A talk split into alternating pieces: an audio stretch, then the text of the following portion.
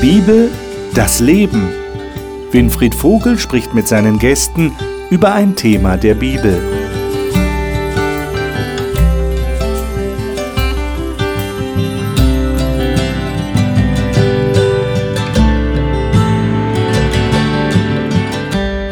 Herzlich willkommen zu unserer Talkrunde über die Bibel. Sie kennen vielleicht auch den Spruch, Mund-zu-Mund-Werbung ist die beste Werbung. Das stimmt ja tatsächlich. Wenn jemand von etwas begeistert ist, wenn jemand von etwas überzeugt ist, dann ist es schwierig, darüber zu schweigen. Man möchte es gerne anderen weitergeben. Interessanterweise scheint Gott dieses Prinzip auch zu befürworten, denn er möchte ja gerne, dass Menschen auf dieser Erde ihn kennenlernen. Und er scheint dabei dieses Prinzip der Mund-zu-Mund-Werbung oder man könnte auch sagen der Multiplikation zu vertreten. Das heißt also, er möchte gerne, dass diejenigen, die ihn schon kennengelernt haben, anderen etwas von ihm sagen oder es vorleben oder einfach ihre Begeisterung zum Ausdruck bringen für diesen Gott. Das ist jetzt der neue Themenzyklus, den wir in den nächsten Wochen hier in dieser Runde behandeln werden. Für Gott begeistern. Und heute, so als Grundlagensendung, geht es darum, wes das Herz voll ist. Wir werden gleich einen Bibeltext dazu lesen, wo dieses Wort tatsächlich vorkommt. Luther hat es so formuliert. Und ich freue mich, dass die Gäste hier im Studio sind, dass ich mit Ihnen darüber reden kann. Es sind ja alles Christen, die wir hier zusammen sind. Wie Sie das denn sehen und wie Sie das praktizieren, wie Sie das handhaben, wie Sie andere für Gott begeistern wollen. Und das wahrscheinlich auch schon tun. Und die Gäste darf ich Ihnen jetzt vorstellen. Carmen Mitterberger kommt ursprünglich aus Kärnten und lebt derzeit in Oberösterreich. Sie ist dort Internatsleiterin an einer christlichen Privatschule und studiert Sozialpädagogik. Sie sagt, es sei der Glaube an Gott, der ihr Sicherheit und Perspektive gibt. Elisabeth Strassner ist Dozentin für Heilerziehungspflege und lebt im südlichen Hessen. Nach einer Krebserkrankung vor einigen Jahren sagt sie, dass sie gelernt habe, die Kontrolle abzugeben und das Leben mit Gottes Hilfe aktiv zu gestalten. Dr. Alexander Schulze ist verheiratet und hat drei Söhne. Er ist Stadtrat und Dozent für praktische Theologie an der Theologischen Hochschule Friedensau in Sachsen-Anhalt. Er sagt, der pastorale Dienst in Namibia habe ihn und seine Familie nachhaltig geprägt. Johannes Weigmann lebt in Mainz und war viele Jahre im IT-Bereich tätig. Jetzt im Ruhestand hat er viele ehrenamtliche Aufgaben übernommen, wie zum Beispiel bei der Flüchtlingshilfe, bei der Tafel, Einkaufshilfe für ältere Menschen in der Corona-Krise. Er sagt, er studiere seit einigen Jahren die Bibel noch intensiver. Das ist genau das, was wir hier machen wollen. Wir wollen die Bibel intensiv studieren, so intensiv das eben in einer Fernsehsendung geht. Ich lade euch ein, Lukas 6, Vers 45 aufzuschlagen. Lukas Kapitel 6, Lukas Evangelium Kapitel 6 und da den Vers 45. Ähm, Johannes, du hast die Neues Leben Bibel? Jawohl. Dann schauen wir doch mal, wie es da übersetzt ist. Ich hatte gerade schon erwähnt, wie der Martin Luther das übersetzt hat. Lies doch mal vor, was die Neues Leben Bibel daraus Ein guter Mensch bringt aus einem guten Herzen gute Taten hervor. Und ein böser Mensch bringt aus einem bösen Herzen böse Taten hervor. Was immer in deinem Herzen ist, das bestimmt auch dein Reden. Hm, okay. Also wir gehen davon aus, dass Christen nur Gutes im Herzen haben und dass sie das weitergeben wollen. Würdet ihr sagen, dass dieser Text, dieser Vers auch genutzt werden kann, um zu sagen, ja, ich rede gerne von Gott, weil mein Herz so voll ist davon? Geht euch das selber so? Also mir ist, in den, mir ist in den letzten Jahren das so bewusst geworden. Gut, Ruhestand, begeisternd die Bibel zu studieren und zu lesen, was mir eine Sicherheit gibt, auch mit anderen Menschen darüber zu sprechen. Aber ich denke, so der Einstieg für mich ist im Grunde genommen immer, was Jesus Christus ja gelehrt hat. Er ist für die Menschen gekommen, die eben seine Hilfe brauchen, für alle, dass man eben Menschen Hilfe bringt und darüber doch sehr leicht eben auch die Möglichkeit hat, eben sein Christsein darzustellen, Jesus Christus, die Erlösung, sag ich mal so, die Grundprinzipien des Evangeliums. Aber wie, wie ist denn das in unseren Breitengraden? Wir sind ja so eher zurückhaltend, oder? Wenn es darum geht, so über religiöse Dinge zu reden. Wir halten das doch für eine sehr persönliche Angelegenheit. Außerdem haben wir vielleicht auch häufig den Eindruck, die anderen wollen davon vielleicht nicht unbedingt was hören, weil die vielleicht auch im Hinterkopf irgendwas anderes haben, als wenn wir über Gott reden wollen. Wie erlebt ihr das? Also einerseits sagen wir ja, wes das Herz voll ist. Wir gehen mal davon aus, unser Herz ist voll von Gott. Wir sind begeistert von ihm. Wir haben viel erlebt mit ihm. Äh, geht uns dann wirklich der Mund über oder müssen wir uns dann irgendwie extra nochmal motivieren, sagen, ich sollte jetzt tatsächlich von Gott reden? Wie, wie erlebt ihr das? Also wenn jemand aus voller Überzeugung redet, das begeistert mich. Und das nehme ich dem dann auch ab. Aber wenn ich den Eindruck habe, da ist jemand, der macht nur seinen Job, der will mir etwas verkaufen, ein Produkt, so wie er für jedes andere Produkt auch Werbung machen könnte, ich glaube, da haben wir ein sehr sensibles Gespür dafür und daher rührt das möglicherweise, was du ansprichst, dass wir so zurückhaltend sind, wenn jemand zu begeistert ist. Ja, ja. Dass wir das Gefühl haben, der will uns vielleicht irgendwas verkaufen, in Anführungszeichen. Mhm. Ich meine, wir wollen ja nicht Gott verkaufen, aber will mich in irgendeine Kirche reinhaben oder was auch immer. Aber wie erlebt ihr das? Also im Kulturenvergleich erlebt man natürlich, dass andere Kulturen da überschwänglicher sind als wir Deutschen glaube ich, und auch eher über Gott reden. Ja. Also das fällt uns irgendwie schwerer. Ich habe so ein er Erlebnis gehabt, ganz kurz. Ähm, ein Mensch, der dem Islam zugehört, auf dem Flughafen. Wir kamen aus Australien zurück und er hatte keinen Euro für, die, für den Wagen oder zwei Euro oder was man da braucht. Und dann habe ich ihm meinen gegeben und äh, habe einen neuen genommen. Und dann hat er mich gesegnet. Wo ich dachte, also das, da gibt es ja bei uns so eine Grenze. Also wenn mir jemand etwas Gutes tut, segne ich ihn doch nicht. Also das würde irgendwie so... Wäre vielleicht mal eine gute Idee. Wäre eine gute Idee. Wo ich auch dachte, wie ja. toll, oder? Ja. Also es fällt im Vergleich zu anderen Kulturen uns doch schwer, so die Begeisterung rüberzubringen. Mhm. Ich glaube, dass äh, man, wenn man in Beziehung getreten ist, zu jemandem und sich ein bisschen Zeit nimmt, dann kann man erzählen von dem, was einen begeistert. Das ihr, fällt mir leichter. Ihr habt ja grundsätzlich den Eindruck, man sollte da durchaus mutiger werden? Also jetzt, wenn ich das mal aufgreife, das Beispiel, also zu jemandem sagen, den ich jetzt gar nicht persönlich kenne, äh, Gott segne Sie.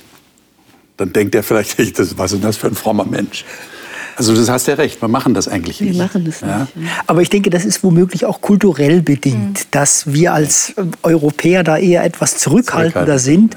Äh, die Erfahrung, die du gemacht hast, habe ich jetzt auf den Cook Islands auch gemacht. Wir sind mit dem Fahrzeug zum Flughafen gefahren worden und anschließend sagte die Begleiterin, Gott segne euch wo wir auch sagten, naja, das sind wir eigentlich nicht gewohnt, ja. Aber in anderen Kulturen ist das durchaus äh, eine Sache. Man muss natürlich ehrlich sein und sagen, es kann auch eine Floskel sein. Ja? Es kann auch natürlich. zu einer Floskel werden. Ja. Ich, ich sage das so dahin. Ja?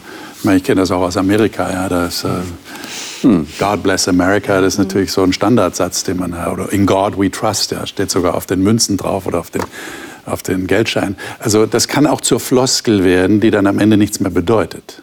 Aber ich denke, es ist nicht nur, also es ist die Kultur, aber auch der Typus. Also nicht jeder bringt das auch authentisch rüber, weil es nicht seins ist. Das heißt nicht, dass er deswegen nicht missioniert oder nicht das, von dem er begeistert ist, weitergibt. Aber es kommt anders. Also nicht jeder ist so der direkte Typ, der sagt, ich konfrontiere dich jetzt damit und du nimmst das jetzt an. Und ich glaube, es ist dieses Feingefühl, dieses, ich spüre mich in den anderen hinein, was braucht er das und wie kann ich es authentisch rüberbringen. Und dann wird es wahrscheinlich auch dort ankommen. Ich glaube, es ist ganz wichtig, was du da ansprichst. Wir sind nicht gleich. Wir sind keine Roboter. Das heißt, wenn wir den Glauben an Gott bezeugen wollen, dann wird das ganz unterschiedlich stattfinden. Je nachdem, wie wir vom Temperament auch drauf sind. Ja, mancher ist zurückhaltender, introvertierter, anderes extrovertierter. Ja, also ich habe auch Leute erlebt, die zu jedem auf dem Flug gesagt haben, du bist ein Kandidat Gottes und so, ja, du bist ein Kandidat für den Himmel und, und haben da tolle Gespräche geführt. Und andere sind da zurückhaltender machen. Aber da muss man kein schlechtes Gewissen haben, oder? Manchmal ist das ja so, wenn Leute so begeistert reden, wie sie andere missionieren, dann äh, kriegt man vielleicht schlechtes Gewissen. Warum mache ich das nicht so? Vielleicht noch eine dritte Ebene. Also das scheint mir irgendwo dazwischen sich zu bewegen. Wenn ich mit Christen zu tun habe, wenn ich mit Pastoren zu tun habe oder Pastorinnen ja. und wir uns in einem Gespräch befinden dann erwarte ich das auch irgendwo.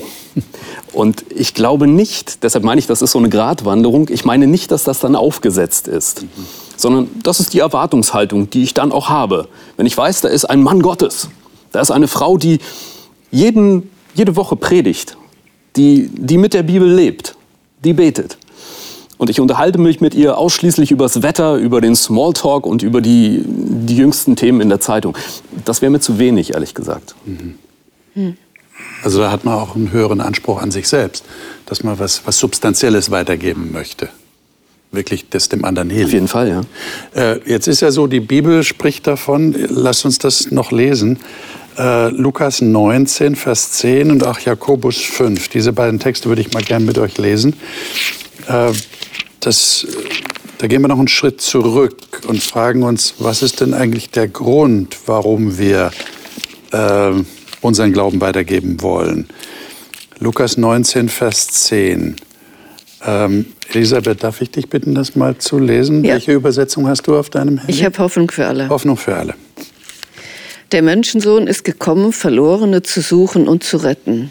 Okay, das halten wir mal fest. Also es geht um Verlorene, um Rettung von Verlorenen. Äh, Jakobus 5, 19, 20, mhm. Carmen, hättest du den gerade?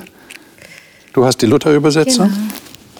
Liebe Brüder, wenn jemand unter euch abirren würde von der Wahrheit und jemand bekehrt ihn, er soll wissen, wer den Sünder bekehrt, hat von seinem Irrweg, der wird seine Seele von Tode erretten und wird bedecken die Menge der Sünden. Hm. Also geht es auch um Verlorensein und um Rettung. Wie, wie, wie seht ihr das? Ähm, kann man jemand anderem deutlich machen, dass er oder sie verloren ist? Wie, wie würdet ihr das definieren? Auch von der Bibel her. Also in dem ersten Text, wenn ich mich richtig erinnere, dann geht es ja darum, dass äh, den Juden zu sagen, dass Jesus auch gekommen ist für die, die außerhalb ihres Judentums sind. Ja oder auch von den Juden nicht anerkannt worden sind oder sozial geächtete und so weiter. Also da geht es um die Verlorene, die in der Gesellschaft erstmal verloren sind. Und am Rande stehen. Am Rande stehen. Okay. Und da geächtet um werden, wie du sagst. Geächtet. Ja, okay. Was würdet ihr sonst noch sagen, Alexander? Und das kann dann sehr schwer sein, ja. Also wenn mir jemand im Gespräch den Eindruck vermittelt, ich liege sowas von falsch und alles, woran ich glaube, mein ganzes Wertesystem, alles, was ich so aufgebaut habe, das stimmt nicht. Ich glaube, das wird dann schnell als übergriffig empfunden. Und da sind wir ganz schnell wieder bei unserem Kulturkreis. Ja. Mhm. Oder ich denke, bei uns in Mainz, ich bin da im Umweltteam tätig, wo wir zusammen eben für die Stadt etwas tun und jemand, ganz klar ein, ein, ein Mitstreiter, du, ich bin Atheist, davon will ich nichts wissen, die ganz deutlich zu verstehen geben, du, das äh, möchte ich gar nicht hören, dann muss ich auch so respektvoll sein, diese Dinge zu akzeptieren. Das heißt, es mag Menschen sein, die in unserem christlichen Sprachgebrauch als verloren gelten, die aber kein Interesse haben, irgendwo gerettet zu werden, im übertragenen Sinne. Ja, aber was machst du denn dann mit Jakobus 5? Genau. Ja. Das ist, glaube ich. Ja. Du kannst doch jetzt seine Seele retten. Oder je nachdem, wie wir den Text interpretieren. Der ist ja so schön formuliert. Du kannst ja auch deine Seele damit retten? Fragezeichen. Ja. Ja, also, macht es nicht leichter, oder? Das macht es in keinem Fall leichter. Aber ich sag, für mich ist einfach der, der Respekt vor dem Menschen da und sage ich mal so die eigene Seele retten. Ich sage mal, das ist immer so ein bisschen schwierig. Ich denke, wichtig ist für mich als Christ, dass ich selbst Jesus Christus als meinen Erlöser angenommen habe, dass ich seine Sündenvergebung akzeptiere, dass ich jetzt äh, in der Zeit Jesus Christus als unseren hohen Priester im himmlischen Heiligtum äh, respektiere und dafür für mich persönlich eine ganz klare Linie habe und äh, gerne bereit bin, anderen Menschen, Verlorenen das mitzuteilen. Aber wer nicht will, ich denke, das hat Jesus Christus ja auch deutlich gemacht, zu respektieren, dass er sich dann eben auch zurückzieht. Ich meine, es sind ja hier zwei Fragen, die eine Rolle spielen. Einerseits ist es ja die Frage, wie kann ich jemandem, der überhaupt nicht der Überzeugung ist, dass er verloren ist, klar machen, dass er verloren ist. Sollte ich das überhaupt tun? Und die andere Frage ist ja die, empfinde ich es als eine Belastung, ich bringe es mal so zum Ausdruck, eine Belastung zu wissen, da ist jemand, wie soll ich das jetzt sagen? Da, da kennt jemand Jesus nicht als seinen persönlichen Erlöser und wird nach biblischer Erkenntnis dadurch verloren gehen. Das heißt also nicht das ewige Leben bekommen, weil die Bibel sagt ganz klar, nur in Jesus Christus können wir ewiges Leben haben. Jetzt ist die Frage, belastet mich das? Belastet euch das? Ist euch das irgendwie bewusst, wenn ihr Menschen begegnet? Und wäre das dann eine Motivation zu sagen, ja, im Sinne von Jakobus 5, ich, ich bin in der Lage, ich habe die Botschaft, die ihm jetzt helfen könnte. Ich, ich kenne ja Jesus. Wie kann ich ihn mit ihm bekannt machen, sodass er gerettet wird? Ist das eine Motivation? Hm. Sollte so sein. Sollte so sein, sagst du, ganz vorsichtig. Okay. Nein, ich denke, es ist nicht immer präsent in unseren Köpfen, weil einfach ja. der Alltag so viel überdeckt. Ja. Da ist für mich wieder diese Beziehung zu Jesus. Wenn ich das studiere, so wie jetzt, wenn ich mir das anschaue in der Bibel, dann stellen sich für mich Fragen und dann wird etwas, was vielleicht in meinem Herzen ist, aber nicht an erster Stelle in dem Moment, wieder hochgehoben. Und je intensiver diese Verbindung ist, desto mehr drängt es mich wahrscheinlich, und manchmal ist es auch nicht der Fall. Aber ich denke, dieses Dransein und immer wieder präsent machen, das ist etwas, was mich prägt in meinem Charakter und was mich dann ganz automatisch dorthin führt. Das heißt nicht, dass ich dann mit der Bibel komme und sage, du, ich muss dir jetzt was sagen, sondern ich habe es in meinem Herzen und ich bete dafür zum Beispiel als erster Schritt. Ich sage, bitte bereite den vor, mach ihn offen und gib die Situation und ich bin offen, auf die Situation zu reagieren. Und ich glaube, das ist mal der erste Schritt. Ja. Mhm. Und dann ist es auch Freude, was es sein sollte. Alexander. Du, du hattest die Beziehung erwähnt in so einem Nebensatz. Mir scheint das ein Schlüssel zu sein. Wenn ich das auf meine Situation übertrage, dann muss jemand entweder so weit weg sein, dass er mir so etwas sagen darf, dass ich es nicht als übergriffig empfinde. Und er muss auch eine gewisse Kompetenz mitbringen. Hm.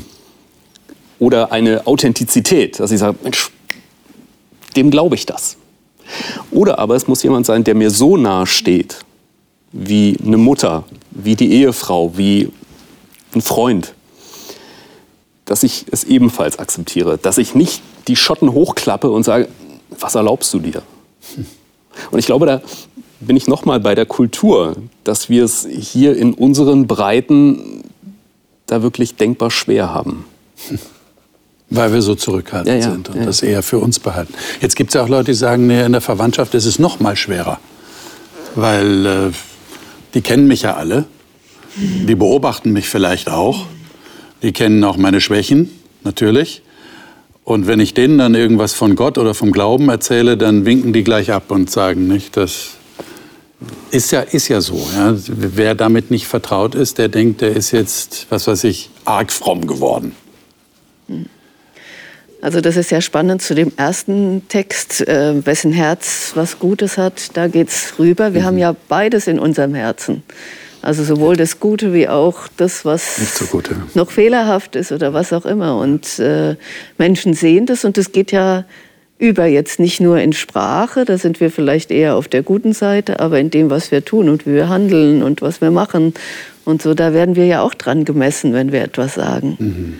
Und da ist ja Vielfalt drin ja. in meinem Herzen. Also wir halten mal fest, es ist uns nicht gleichgültig, wie es dem anderen geht. Wir gehen nicht einfach an ihm vorüber und sagen, das ist seine Sache, hat er halt Pech gehabt. Ja sondern wir fühlen schon eine gewisse Verantwortung, auch das weiterzugeben, was uns begeistert. Jetzt gibt's ja in ich habe dazu ja, noch eine Sache, bitte. und zwar, da steht ja auch drin, dass Jesus äh, die Verloren gesucht hat und rettet. Ja. Und auch im anderen ist dieses Retten. Ich glaube, dass wir keinen retten können. Okay.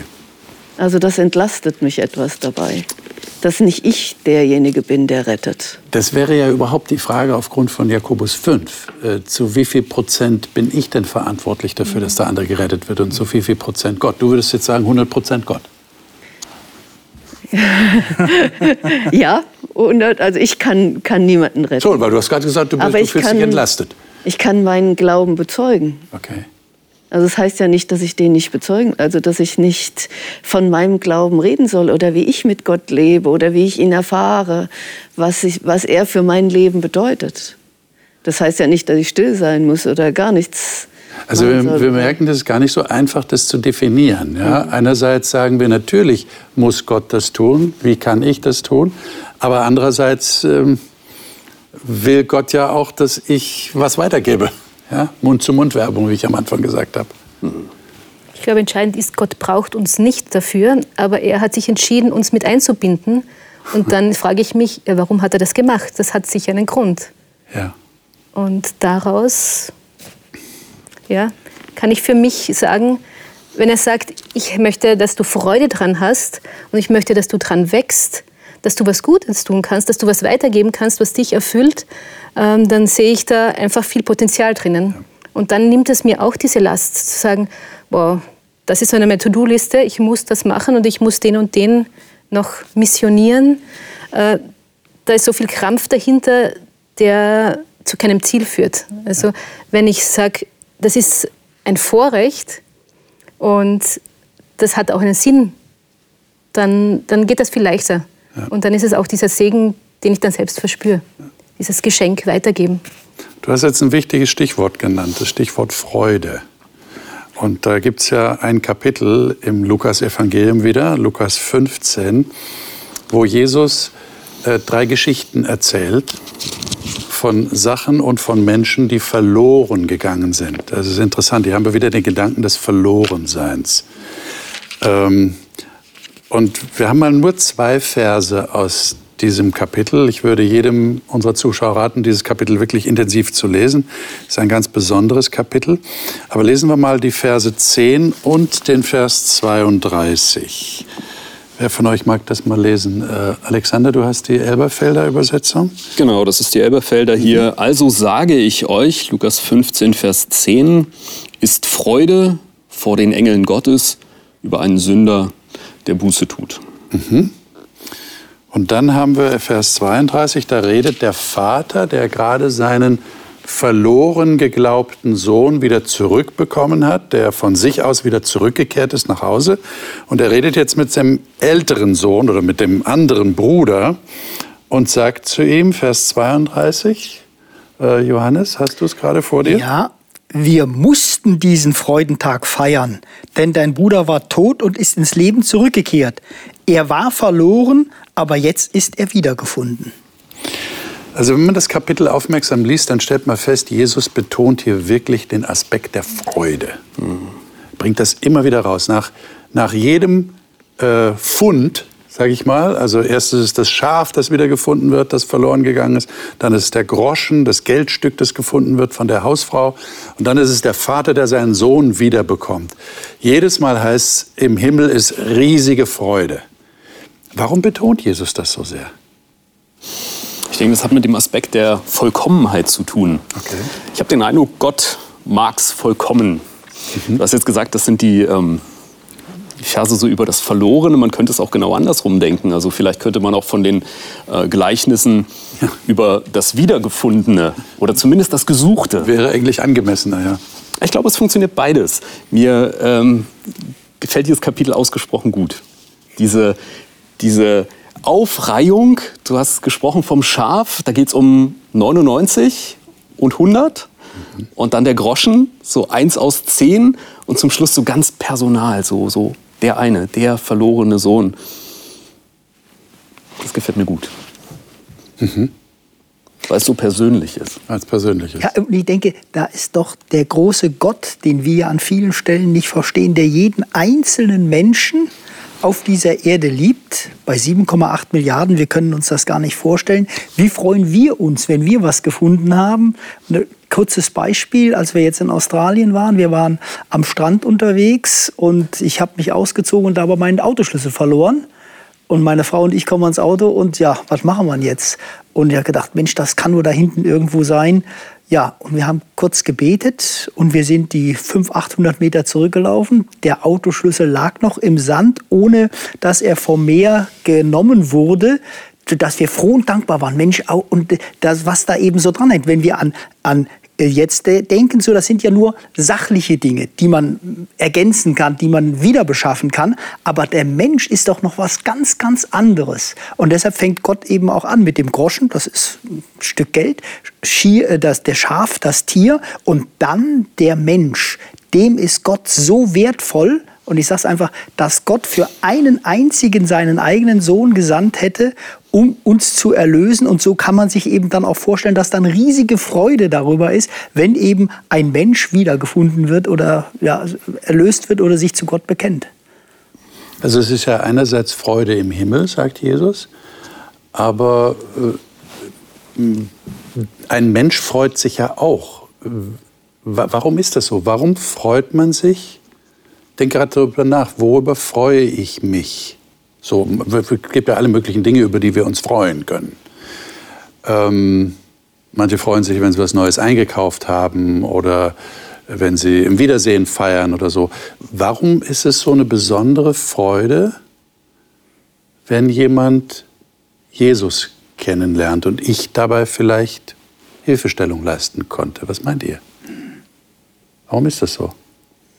Also ich finde, dass äh, wenn jemand sich für Jesus entscheidet und mit ihm anfängt zu leben, dass er sein Leben verändert und dass das eine Freude ist zu sehen, wie Gott wirkt in jemanden. Mhm. Also ich finde bei Taufen das sehr bewegend für mich und auch immer sehr motivierend für mich, den Glauben nochmal äh, neu auch weiterzugeben, zu leben, zu gestalten auch und mit Gott weiterzuleben noch. Mhm. Du sprichst jetzt natürlich von der Glaubenstaufe Taufe. im Erwachsenenalter. Mhm. Wenn also jemand sich tatsächlich bewusst entscheidet, jetzt mit Jesus zu leben und, und das zu sehen, äh, wie der Mensch sich verändert, das, das ruft Freude hervor.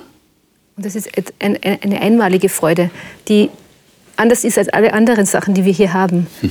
Weil das ist etwas mit Ewigkeitswert. Mhm. Und das ist so dieses Mhm. Diese Perspektive sagt, wenn das jemand gefunden hat, dann, so wie du gesagt hast, dann hat das Auswirkungen auf mein Leben jetzt. Mhm. Es macht mein Leben jetzt besser. Und es gibt eine Perspektive, die sonst nichts hat. Eine Sache, die ich finde, ein Schlüssel, alles ist vergänglich. Und da habe ich diesen Blick drüber hinaus und das ist, also das macht einfach diese Freude, glaube ich, noch so, weil sie nicht aufhören muss. Sie geht weiter. Es hat im Vergleich zum Materiellen, was du vorhin erwähnt hattest, so diesen Aspekt der Verbindlichkeit. Mhm. Ja, da ist etwas und das ist dann festgeschrieben. Das muss gelöst werden, um diesen Status wieder zu verändern. Aber es ist festgeschrieben. Und ich glaube, das ist es, was so Freude auslöst, dabei sein zu dürfen, dazu beigetragen zu haben. Hm. Also ich denke auch an den Vater, der seinen Sohn ja. wiederfindet. Ja, also in eine Beziehung wieder neu eingetreten ist, wo etwas wieder gesund geworden ist. Sehr interessant, dass Jesus das tatsächlich in diesem Beziehungsbild darstellt mhm. überhaupt. Ja? Also es geht nicht um eine Vereinsliste, die erweitert wird. Es geht nicht irgendwie um Profit, es geht nicht um ein Geschäftsmodell, wo man Gewinn macht, sondern es geht tatsächlich um einen Vater, der sein Kind wiederfindet.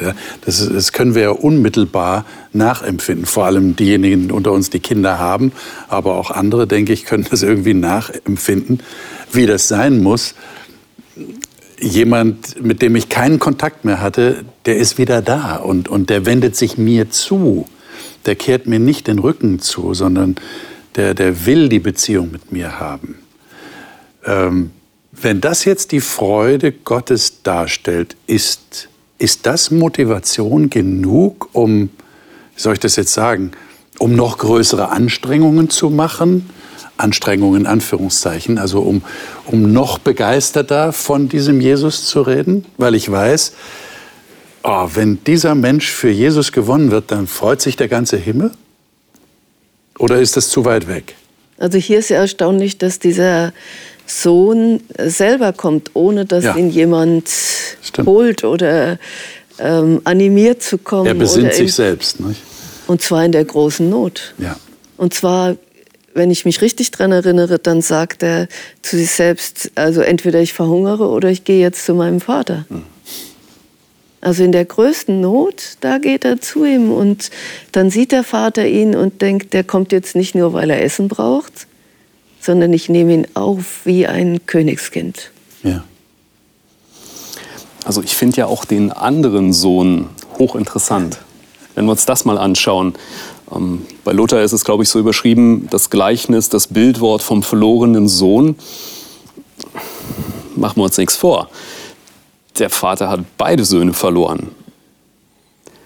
Auf ganz unterschiedliche Art und Weise. Der andere wusste es nicht. Ne? Zumindest musste es ihm bewusst gemacht ja. werden. Ja.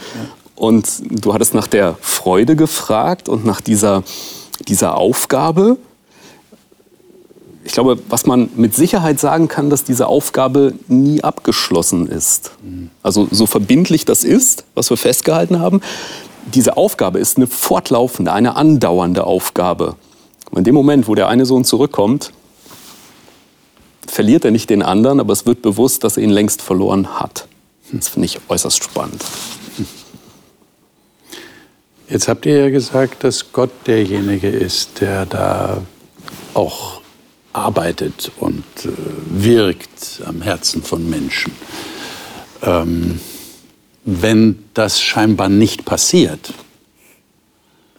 äh, können wir nichts machen, oder? Oder habt ihr irgendwie den Eindruck, man kann doch irgendwie versuchen, da an jemanden zu arbeiten?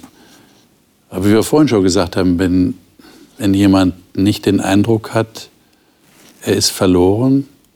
Ich habe mal den Vergleich gehört, äh, da sitzt jemand im Planschbecken und wir tun so, als würde er irgendwo im Sturm auf dem Meer untergehen. Aber der sagt, ich sitze im Planschbecken. Mir geht es eigentlich gut. Ich brauche nicht gerettet zu werden. Ähm, was macht man da? Kann man da irgendwas machen?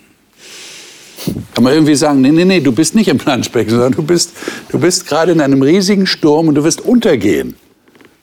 Du wirst ertrinken.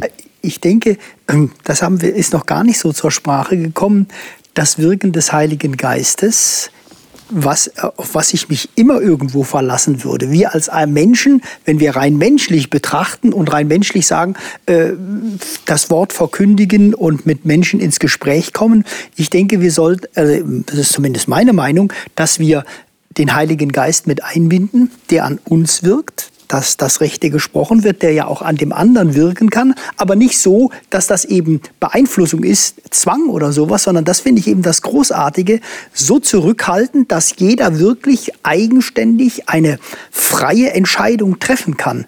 Das, das denke ich, das würde ich gerne noch mit reinbringen, denn das halte ich für ganz, ganz wichtig. Rein menschlich mm, kommen wir da schnell an unsere Grenzen, aber mit dem Heiligen Geist sind wir doch noch an einer ganz anderen Position. Mhm.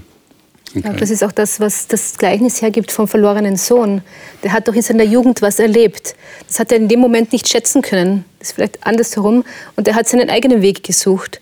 Aber dann, wo es ihm schlecht gegangen ist, da hat er sich an etwas erinnert. Und das hätte er sich nicht erinnern können, wenn er es nicht erlebt hätte. Und das hat ihn den Weg zurückgeführt. Also er ist ja nicht ganz allein gegangen. Er hat in seinem Vorfeld was erlebt. Und ich glaube, das ist nicht nur im Glaubensdingen so, das ist überall so, bei der Kindererziehung. Oder Ich tue meinem Kind Gutes, ich möchte es in eine Richtung erziehen, ich versuche meine Liebe weiterzugeben. Und manchmal reagieren die Kinder dann mit Gestrampel und Abwehr. Und ich denke, die wollen das nicht. Und keiner wird auf die Idee kommen zu sagen, dann lasse ich es bleiben weil das Kind will es ja nicht, sondern ich gebe das weiter und als Erwachsener, als Teenager kommt es vielleicht zurück und sagt, wow, das hat sich bei mir eingebrannt im Unterbewusstsein und jetzt ist die Zeit reif und jetzt nehme ich es in Anspruch. Und ich glaube, das kann uns auch helfen, wenn wir so initiativ sind und sagen, wow, ich habe alle Register gezogen, die mir eingefallen sind, aber es kommt nicht zurück, dann lasse ich es nicht bleiben, sondern nehme es in meinem Herzen mit ähm, und wenn die Zeit reif ist und wenn der Heilige Geist dran wirkt, dann wird die Frucht aufgehen. Und das sagt auch die Bibel. Wir sind nicht die, die das tun müssen. Mhm. Macht uns noch ein Stück weit freier, das zu geben. Ja. Und das ist ja auch ein tröstlicher Gedanke, gerade wenn ich, wie du gerade sagst, äh, vielleicht frustriert bin, weil ich äh, viel investiert habe. Gerade wenn auch ein Mensch betroffen ist, der mir viel bedeutet, dann ist es ja noch viel stärker dass ich vielleicht frustriert bin, weil da nichts zurückkommt. Aber der tröstliche Gedanke ist, da ist hoffentlich ein Same gesät worden und der wird aufgehen, weil wir uns darauf, darauf vertrauen können, dass der Heilige Geist wirken wird. Ich glaube, das ist schon ein ganz wichtiger Gedanke. Was aber, würd, ja. aber bei alledem müssen wir halt eben auch immer wieder hm. bei allem guten Wirken auch des Heiligen Geistes den Menschen respektieren, der einen freien Willen hat, ja. der womöglich im christlichen Umfeld viele Dinge miterlebt ja. und dennoch sagt, nein, das möchte ich mhm. nicht, ich bin so zufrieden und möchte mich da zurückziehen. Das müssen wir einfach respektieren. Ja. Zumal wir ja in diesem Gleichnis gar nicht vorkommen. Wir sind nicht der Vater. Wir sind bestenfalls, schlechtestenfalls der ältere Bruder. Aber eigentlich sind wir genauso Sohn, Tochter, Familienmitglied in diesem Lukas 15 Setting, verlorener Groschen, verlorenes Schaf, verlorener Autoschlüssel und niemals fertig, sondern genauso Teil des großen Prozesses. Deshalb finde ich das nie langweilig, sich ja. über so ein, so ein Kapitel wie, wie Lukas 15 Gedanken zu machen, ja. einen, einen der bekanntesten Texte überhaupt. Ja. Und das ist ja ein wichtiger Aspekt, den du gerade nennst. Das heißt, dass ich nicht so im Bewusstsein, ich sage jetzt mal sogar im, im stolzen Bewusstsein meiner Kenntnis und meiner Erkenntnis, äh, versuche, einen anderen zu überreden. Ja, allein das Wort überreden ist eigentlich schon fehl am Platz. Wie kann ich jemand anders überreden? Und wir haben auch kein gutes Gefühl, wenn wir den Eindruck haben, ich habe jemand überredet. Der sagt nur, damit er endlich ruhig ist, ja, mache ich das. Äh, das funktioniert ja nicht, weil es geht ja um so etwas tief Persönliches und tief Innerliches, ähm, dass das eigentlich wachsen muss und das wächst nicht unbedingt, wenn wir versuchen, jemand anders zu überreden. Also beim verlorenen Sohn, der hat ja lange gefeiert. Da hätte man mit. Hätte man wenig machen können. Hätte man wenig machen können, ja. glaube ich. Ja, also stimmt. Der hätte da in der Situation kaum gehört, weil er hat das gesagt, Leben noch genossen. Genau. Und dann darf man jemanden auch nicht, also ich glaube, der in einem äh, kleinen, also ähm, Wasser drin sitzt, nicht sagen, er ist im großen Sturm. Ja. Der ist nicht im großen Sturm. Nee, der empfindet es ja gar nicht. Genau. Was würdet ihr zum Schluss sagen, was begeistert euch denn am meisten am Glauben? Und was würdet ihr in erster Linie weitergeben wollen? Also, da würde ich gerne noch mal dein Bild aufgreifen mit dem Swimmingpool. Du hast mich jetzt gerade noch mal darauf gebracht. Was mich begeistert ist, gemeinsam mit den anderen in diesem Pool zu schwimmen. Und eine Ahnung davon zu haben, wie es ist, wenn wir rausschwimmen. Hm. Raus aus dem Pool. Raus aufs weite Meer. Nicht aus eigener Kraft oder Kraft unserer Wassersuppe, sondern weil wir wissen, der, der Himmel und Erde gemacht hat, ist dabei. Mhm.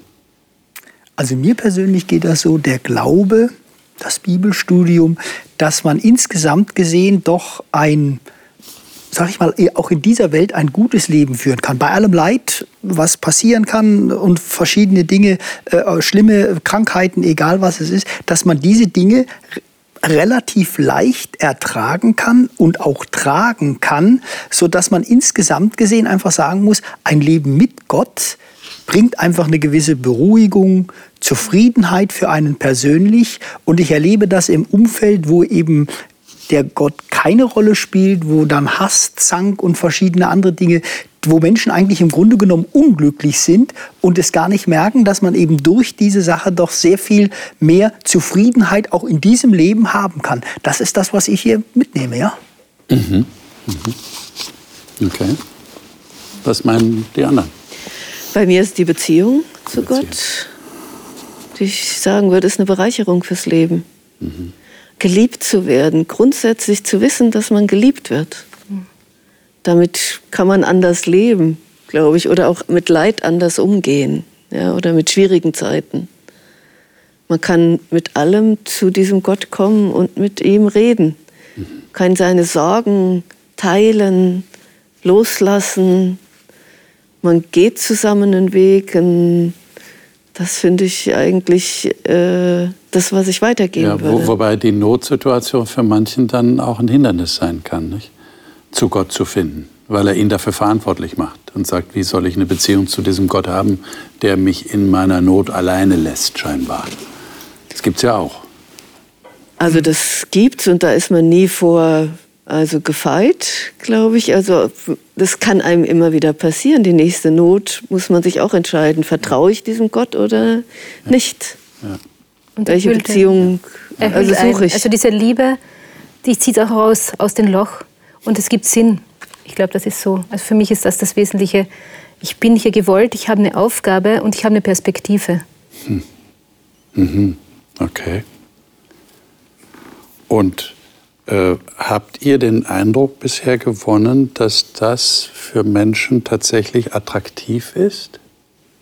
Habt ihr da irgendwas vor Augen, wo ihr das erlebt habt, dass jemand anderes sagt, ja, das finde ich gut und das, das berührt mich, dass du Gott so erlebst, dass du eine Perspektive hast, die hätte ich auch gerne? Ist das motivierend? Man ist ja auch gut, wenn man sich fragt, ich bin motiviert, aber kann das auch ausreichen, um jemand anders zu motivieren? Also erlebe ich beides.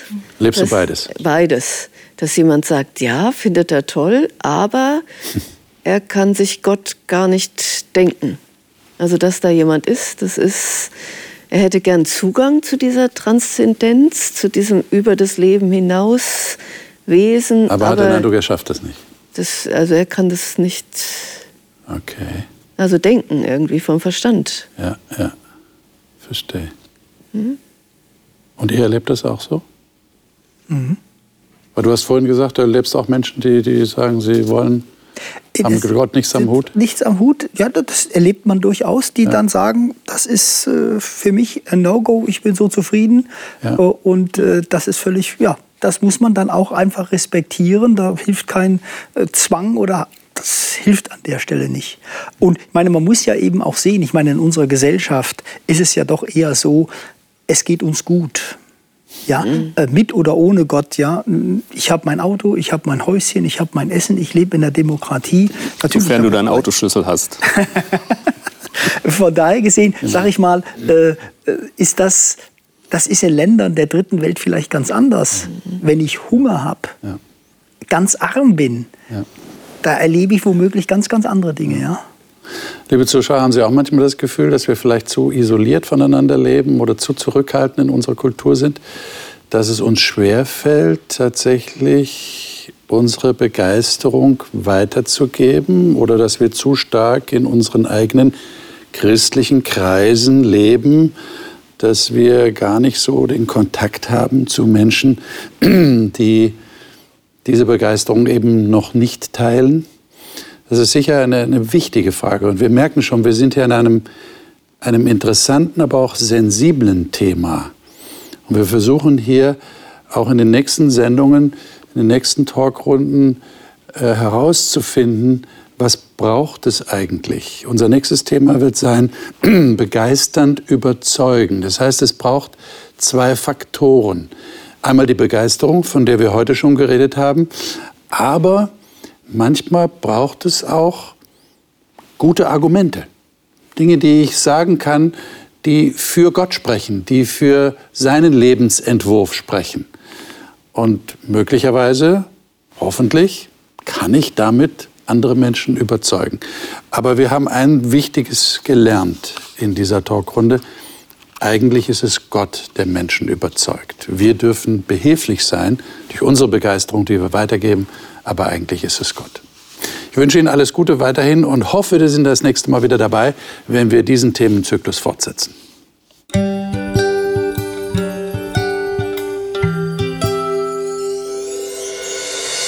Sie hörten auf Hope Radio die Bibel, das Leben mit Winfried Vogel und seiner Gesprächsrunde.